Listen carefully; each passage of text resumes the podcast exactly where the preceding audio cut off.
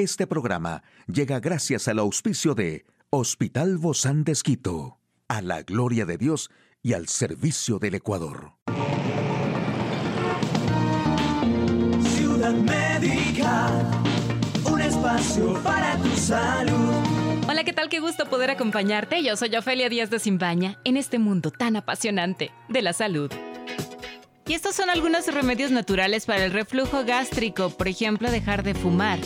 El esfínter esofágico inferior es la válvula entre el esófago y el estómago, así que impide que el ácido estomacal fluya de vuelta al esófago. Según una revisión del 2015, fumar reduce la presión sobre el esfínter esofágico inferior, provocando reflujo gástrico.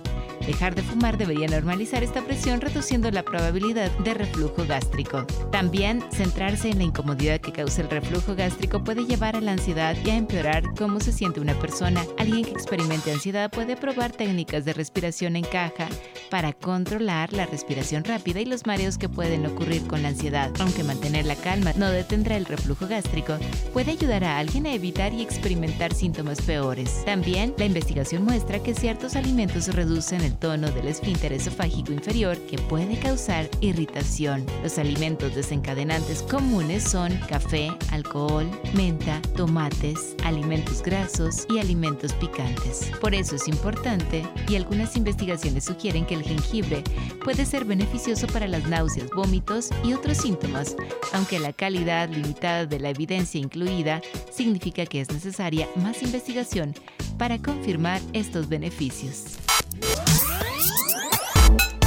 Detalle de la información más actual en el campo de la salud. Las mujeres tienen igual riesgo de latidos irregulares que los hombres. Hormigas reina tienen secreto de la juventud. Padres preocupados por viruela del mono en inicio de clases. Y una nueva investigación pone en entredicho la idea convencional de que los hombres están más expuestos a la fibrilación auricular. Los novedosos resultados del estudio se lograron en el Instituto del Corazón Smith de Cedar Sinai, en Estados Unidos. Fueron publicados en la revista JAMA Cardiology. Sugieren que los médicos deben estar atentos a la hora de promover la prevención de la fibrilación auricular y las intervenciones tempranas entre pacientes de ambos sexos. Este es el primer estudio que muestra un cambio real en el riesgo de fibrilación auricular, destaca Christine Albert, jefe del Departamento de Cardiología del Instituto del Corazón Smith, quien además es el autor principal del estudio y director del ensayo nacional Vital Rhythm en el que se basan estos resultados. En esta población de 25.000 individuos sin enfermedades cardíacas previas, tras ajustar las diferencias de estatura, las mujeres presentaban incluso un mayor riesgo de desarrollar FA que sus homólogos masculinos, más del 50%.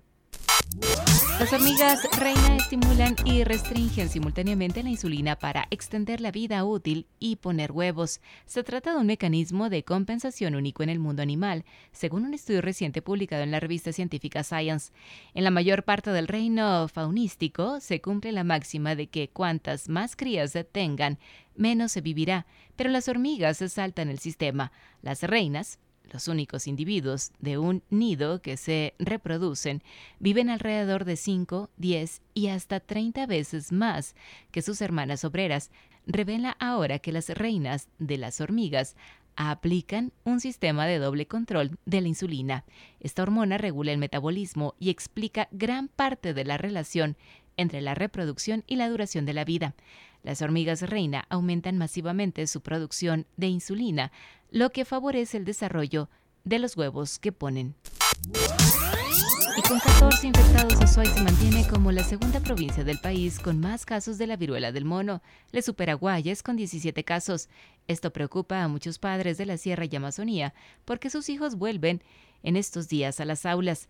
Es una enfermedad benigna, sin alta letalidad y con bajo control epidemiológico. También los infectólogos aclaran que esta enfermedad no se transmite por el contacto cotidiano, sino por el tacto frecuente piel con piel. Hoy en Médico Directo hablaremos sobre leucemia infantil. ¿Quiere saber usted más de este tema? Lo invito a que nos acompañe. Una charla amigable con nuestro invitado. Para mí es un agrado recibir al doctor José Páez, él es hematólogo del Hospital Bozán de Esquito. Es un agrado recibirlo, doctor. Bienvenido. Muchas gracias. Siempre es un gusto estar con ustedes y con nuestros oyentes. Gracias. Adiós, es una bendición estar juntos otra vez. Gracias, doctor. Bueno, hoy hablamos de la leucemia infantil, que es un cáncer eh, de los coágulos, de los glóbulos blancos y o también conocidos como leucocitos, ¿no? Que combaten estas infecciones y otras enfermedades. ¿Por qué se da esta leucemia en los pequeños, doctor?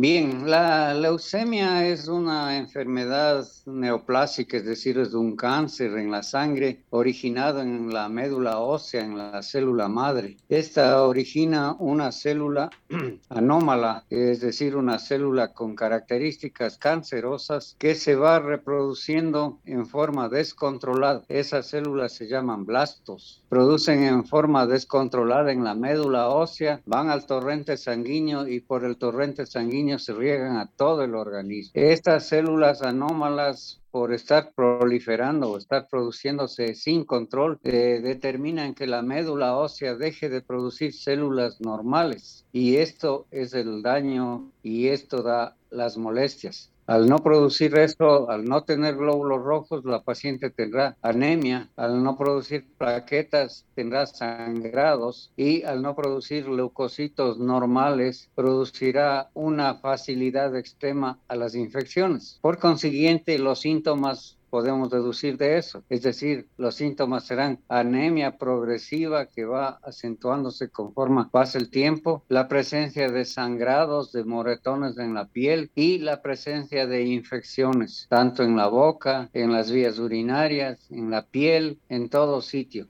Vamos paso a paso, Doc, porque esto es muy impactante para en los padres cuando les dan esta noticia de sus pequeñitos, todo empieza así, me imagino, ¿no? Con estos síntomas.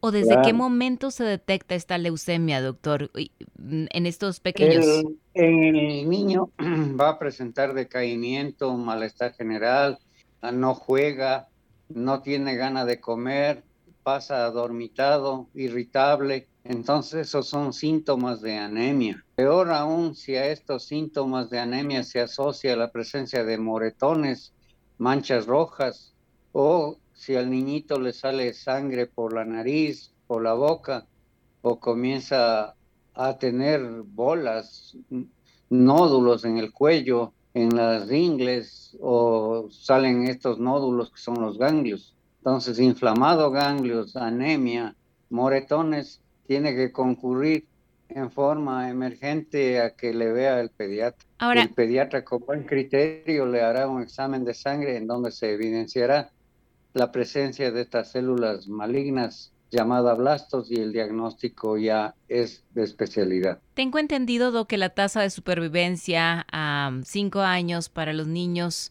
ha aumentado significativamente con el pasar del tiempo y en general ahora es aproximadamente del 90%, gracias a Dios. En general estos, estos grupos de niños tienen mejor pronóstico, ¿verdad? ¿A qué se debe esto? ¿Se debe a la intervención temprana? ¿Se debe a que hay más tratamientos? ¿Qué es lo que eh, está rodeando esto, doctor? Sí, la leucemia en los niños se da entre 3 a 5 casos por cada 100 mil habitantes, es decir, 50 en millón. Eso es una tasa de presentación normal de la leucemia en niños. Mientras más joven es el niño, es decir, mientras más tierno es el niño, entre mm, dos a cinco años, el pronóstico es mejor. ¿Por qué? Porque la célula que se está reproduciendo es una célula inmadura y responde más al tratamiento. Eso uno. Entre los cinco y diez años, la, la, la respuesta va disminuyendo. Con la quimioterapia la respuesta inmediata es de alrededor del 90, 95 años hasta los 5 años y desde los 5 a 10 años ya baja entre el 90 y 75%.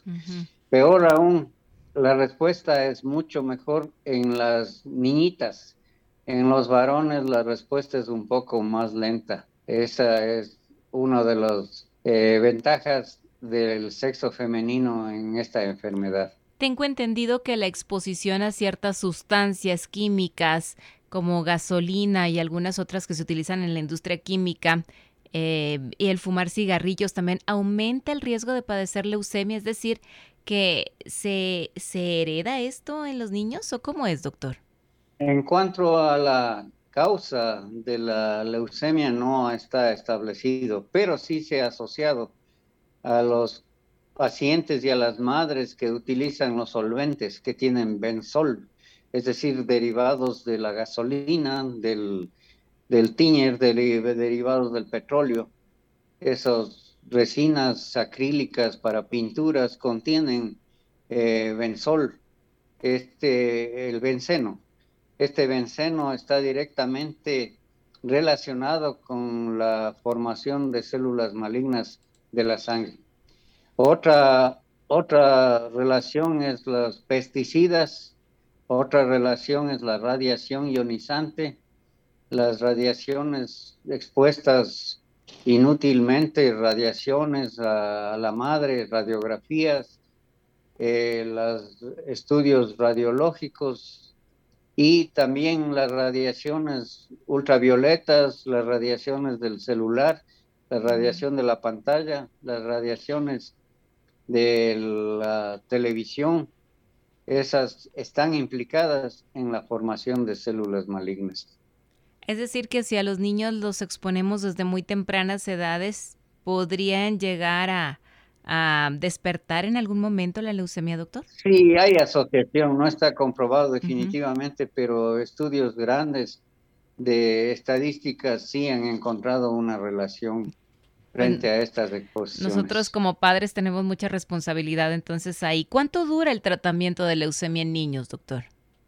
El tratamiento de la leucemia en el mejor de los casos dura alrededor de dos años. Es decir, con la quimioterapia, quimioterapia secuencial, tenemos ahora nuevos agentes más nobles y más efectivos. Y una vez que se ha llegado a la remisión completa, es decir, cuando se ha abolido todas las células malignas del organismo, pasamos a otro procedimiento que es el trasplante de médula. Mm. Con eso aseguramos una sobrevida y una curación de la leucemia en niños. ¿Y, ¿Y, estos niños no van a tener recaídas en la etapa adulta con algún otro tipo de cáncer, doctor? Las recaídas son eh, más frecuentes dentro del tratamiento de la quimioterapia, es decir, dentro de estos dos primeros años. Ahí se presentan más las recaídas. Una vez que haya presentado remisión y se ha completado el tratamiento, puede haber eh, recaídas, pero es muy eventual. Y lo que usted dice, la asociación de una segunda neoplasia, es, sí, hay un 10% de niños que después de 10 años de haber tenido leucemia presentan otro tipo de tumor. Generalmente este está asociado a los agentes quimioterapias que se ha usado o a la formación de otras mutaciones de los genes. Se presentan linfomas, se presentan tumores de piel, se presentan otro tipo de cánceres generalmente son de piel y, de ganglios, ¿no? Pero esto es por no tener un, control adecuado o porque esporádicamente se va a dar así, doctor? Sí, es, eh, es esporádico, pero para eso un paciente que ha tenido leucemia tiene que estar en controles permanentes ya una vez que se ha logrado la curación, por lo menos una vez al año tiene que concurrir a controles. ¿Existen nuevas terapias, doctor, frente a esta leucemia infantil? Sí, gracias a Dios, la ciencia, los eh, científicos han estudiado mucho en diferentes centros a nivel mundial y nos han descubierto nuevas moléculas, nuevas modalidades de tratamiento Sí, con estos nuevos agentes hemos logrado reducir las complicaciones de la quimioterapia, hemos logrado aumentar la sobrevida y sobre todo la tasa de curación. Muchísimas gracias, doctor José Páez, hematólogo del Hospital Bozán de Esquito, a usted amigo y amiga. A seguirnos cuidando, por favor. Hasta la próxima. Para tu salud. Puedes escuchar de nuevo este programa en radio hcjb.org. Este programa llegó a usted gracias al gentil auspicio de Hospital Bozán de Esquito, a la gloria de Dios y al servicio del Ecuador.